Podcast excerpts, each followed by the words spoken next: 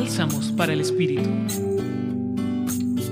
Hoy el texto de Evangelio según San Mateo capítulo 21 versículos 28 al 32 nos relata en voz de Jesús una parábola que inicia con una pregunta.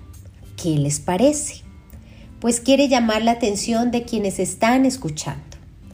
Esta parábola nos narra las actitudes de dos hijos ante una petición de un padre. Luego de mostrarnos el escenario, Jesús cambia la pregunta. ¿Cuál de los dos hizo la voluntad de su Padre? Estas actitudes que nos narra el texto las hemos tenido también nosotros y Jesús relaciona este pedido del Padre con la voluntad de Dios.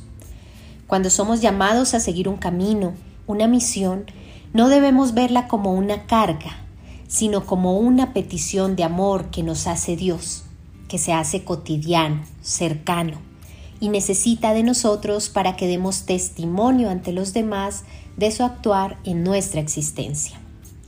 Es cierto que nuestra vida no es perfecta, está llena de luces, pero también de oscuridades.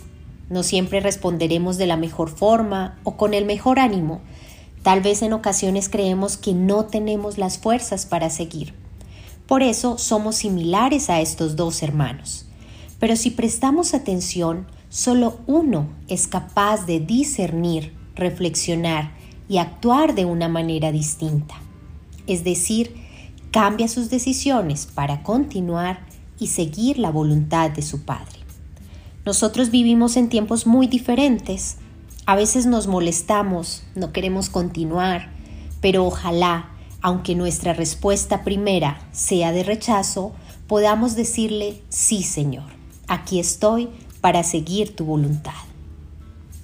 Les acompañó en la reflexión de hoy Julián Andrea Martínez Blanco desde el Centro Pastoral San Francisco Javier de la Pontificia Universidad Javeriana.